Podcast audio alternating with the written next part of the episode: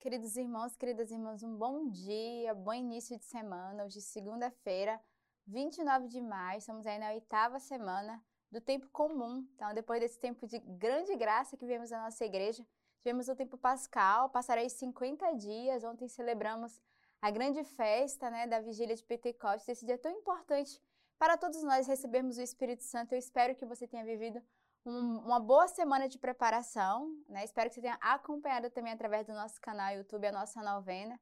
E ontem a gente pôde receber essa graça, né? No sábado e no domingo, essa graça particular de todos juntos recebemos essa graça do Espírito Santo no meio de nós. Então, hoje iniciamos uma semana, o tempo comum, né? O tempo ordinário da nossa igreja, o tempo em que de fato somos chamados todos nós a viver aquilo que a igreja nos oferece através da sua liturgia.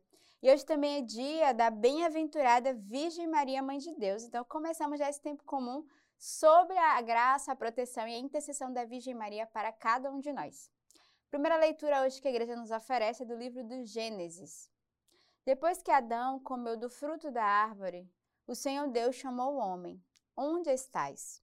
Disse ele: Ouvi teu passo no jardim Respondeu o homem: Tive medo porque estou nu e me escondi.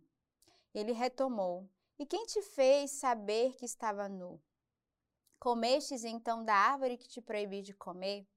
O homem respondeu: A mulher que puseste junto de mim me deu da árvore e eu comi. O Senhor Deus disse à mulher: Que fizeste? E a mulher respondeu: A serpente me seduziu e eu comi.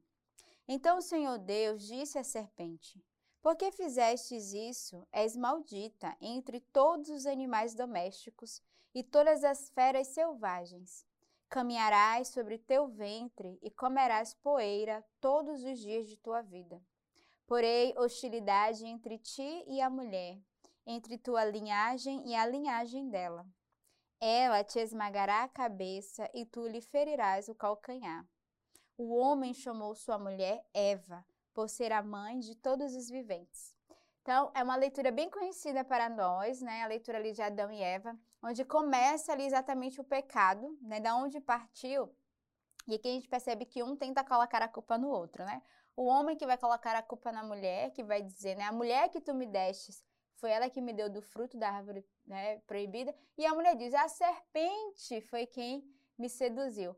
Mas nessa leitura, o mais interessante é que Deus deu uma ordem. Se Deus disse, não comas da árvore, né? não comas do fruto daquela árvore que eu te proibi, ele já deu uma ordem. Mas todos nós, por conta desse pecado, trazemos em nós a desobediência ou nós negligenciamos aquilo que nos é dado e que nos é dito. Você está dizendo, não toques, não é para tocar. E o, o, homem, ele na sua curiosidade, fruto do pecado, na sua desobediência, ele vai fazer aquilo que não pode. E é exatamente isso que aconteceu. Então, Adão e Eva, eles tinham recebido uma ordem de Deus dizendo: não coma, não toque. E eles, na curiosidade, né, não entraram nessa escuta do Espírito Santo, né, não entraram nessa obediência a Deus, foram lá, tocaram no fruto da árvore, comeram, e depois o pecado veio ao ponto de que cada um começaram depois ver a sua nudez. E aí é que Deus vai reconhecer. Como é que você sabe que você estava nu? Então, certamente tocou no pecado e o pecado revelou né, aquilo que estava errado neles. Então, a leitura de hoje é para nos lembrar exatamente quando nós recebemos de Deus uma ordem, uma missão, quando Deus nos fala, devemos verdadeiramente sermos obedientes ou pedirmos o Espírito Santo de discernimento. Será que realmente é isso? É bom ou não? É, eles aqui entraram nesse espírito da curiosidade, que é fruto também do pecado. E hoje nós carregamos né, os pecados, o pecado a partir também dessa relação que Adão e Eva teve. Então, hoje nós colocamos a culpa no outro, mas devemos colocar a culpa em nós. Onde eu falhei, né? Onde eu errei, onde eu não fui fiel, onde eu não guardei a palavra, onde eu não vigiei, eu não fui guarda do meu irmão. Porque um poderia ter protegido o outro, mas ao contrário. Né, foram, se deixaram se seduzir um pelo outro ali pelo espírito da curiosidade, ao ponto de que, de fato, tocaram na árvore, né? Comeram do fruto. E aí Deus, de fato, deu a eles, né? Essa, essa ordem, essa missão. E que hoje nós respondemos fruto desse pecado. O salmo de hoje é o Salmo 86. Fundada sobre as montanhas sagradas, o Senhor ama as portas de Sião mais que todas as moradas de Jacó. Ele conta glórias de ti, ó cidade de Deus. Mas de Sião será dito: todo homem ali nasceu, e foi o Altíssimo que afirmou. O Senhor escreve os povos no registro. Este homem ali nasceu. Tanto os príncipes como os filhos todos têm a sua morada em ti. Então, um salmo que vai nos lembrar que Deus é, é a nossa fortaleza, é nele que nós devemos confiar, é, é a nossa morada eterna, é em Deus, é o coração de Deus. E aí o salmista vai nos lembrar que o Senhor, ele ama as portas de Sião. Que portas são essas? A porta da nossa própria alma. O Senhor que quer guardar e proteger a cada um de nós. E aí o salmista vai dizer: O Senhor escreve os povos no registro, este homem ali nasceu. Tanto os príncipes como os filhos todos têm a sua morada em ti. Então, nós temos a morada no coração de Deus, onde cada um de nós é chamado a se abrigar nessa sombra né, protetora, como diz o próprio Salmo 91, né, a sombra do Altíssimo que pousa sobre nós, que nos protege. E essa morada, esse lugar santo, onde cada um de nós é chamado a se abrigar ali no coração de Deus. O evangelho de hoje de São João. Perto da cruz de Jesus permanecia de pé sua mãe, a irmã de sua mãe Maria, mulher de Copas e Maria Madalena. Jesus, então, vendo sua mãe e perto dela, o discípulo a quem amava, disse à sua mãe: Mulher, eis o teu filho. Depois disse ao discípulo: Eis a tua mãe. E a partir dessa hora o discípulo a recebeu em sua casa. Depois, sabendo Jesus que tudo estava consumado, disse, para que se cumprisse a escritura até o fim: Tenho sede. Estava ali um vaso cheio de vinagre, fixando então a esponja embebida de vinagre num ramo de isopo, levaram na sua boca. Quando Jesus tomou o vinagre, disse: Está consumado. Inclinando a cabeça, entregou o Espírito. Como era a preparação, os judeus, para que os corpos não ficassem na cruz durante o sábado, porque esse sábado era um grande dia, pediram a Pilatos que lhes quebrassem as pernas e fossem retirados. Vieram então os soldados e quebraram as pernas do primeiro e depois do outro, que fora crucificado com ele. Chegando a Jesus e vendo já morto, não lhe quebraram as pernas, mas um dos soldados transpassou-lhe o lado com a lança, e imediatamente saiu sangue e água.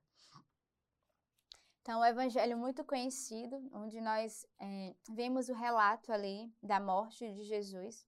E tem dois movimentos. O primeiro, né, antes dele morrer, onde ele vai confiar João a Virgem Maria e a Virgem Maria a João, né? Porque ele sabia que ali se cumpria a sua missão, então que todos nós precisávamos de uma mãe. É aqui que Jesus dá uma mãe à humanidade. João representa cada um de nós, né? Esse discípulo, esse filho amado, qual nós somos, onde o Senhor não quis nos deixar órfão. Quando ele diz, é, filho, eis aí a tua mãe, ele está dizendo, todos nós temos uma mãe, vocês não serão órfãos, não serão abandonados. E ao mesmo tempo ele vai dizer a Maria, né, mulher, eis aí o teu filho, porque ele vai dizer que ela é chamada a ser mãe de uma, de uma multidão, nossa mãe de um único filho, que é Jesus. Então Maria, que novamente é confirmada na sua maternidade, e nós que recebemos uma mãe, somos confirmados nessa filiação, onde não somos abandonados, mas recebemos a Virgem Maria como mãe. Depois, no desenrolar do Evangelho, vai mostrar exatamente os últimos momentos de Jesus, quando ele está na cruz, e ele vai gritar tenho sede, e ele vai, ser, vai receber né, um, uma esponja de vinagre na boca, e ele vai perceber, realmente chegou a hora, tudo está consumado. Então ele vai concluir a sua missão e já vai nos preparar para a graça que vai acontecer, que é a sua ressurreição. Então a gente é, vê esse relato né, do sofrimento, mas ao mesmo tempo dessa vitória de Deus na cruz sobre cada um de nós.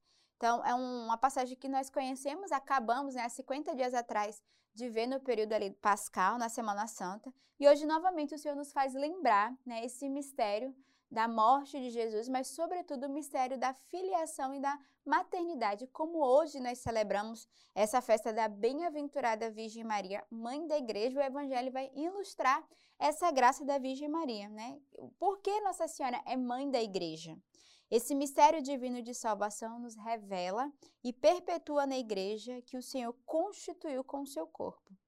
Unidos a Cristo como cabeça e em comunhão com todos os seus santos, os fiéis devem venerar também a memória, primeiramente da gloriosa sempre Virgem Maria, Mãe de Deus, e de nosso Senhor Jesus Cristo. Essa passagem está no Missal Romano. A igreja, desde os primórdios do cristianismo, sempre venerou, venerou Maria como mãe da igreja. Embora esse título tenha sido dado solenemente em 1964 pelo Papa Paulo VI, existe uma razão lógica para esse fato. Ela é a mãe de Jesus, cabeça da igreja, e a igreja é corpo místico de Cristo. Por esta razão, Maria é a mãe de todos que nasceram pelo Cristo. Então, pensamos nesse dia a intercessão da Virgem Maria, nossa mãe, mãe da igreja, mas mãe de cada um de nós, dos, dos filhos amados, o qual ela nos adotou e fazemos parte da sua filiação. Então, temos uma bela semana, um santo dia e que Deus os abençoe.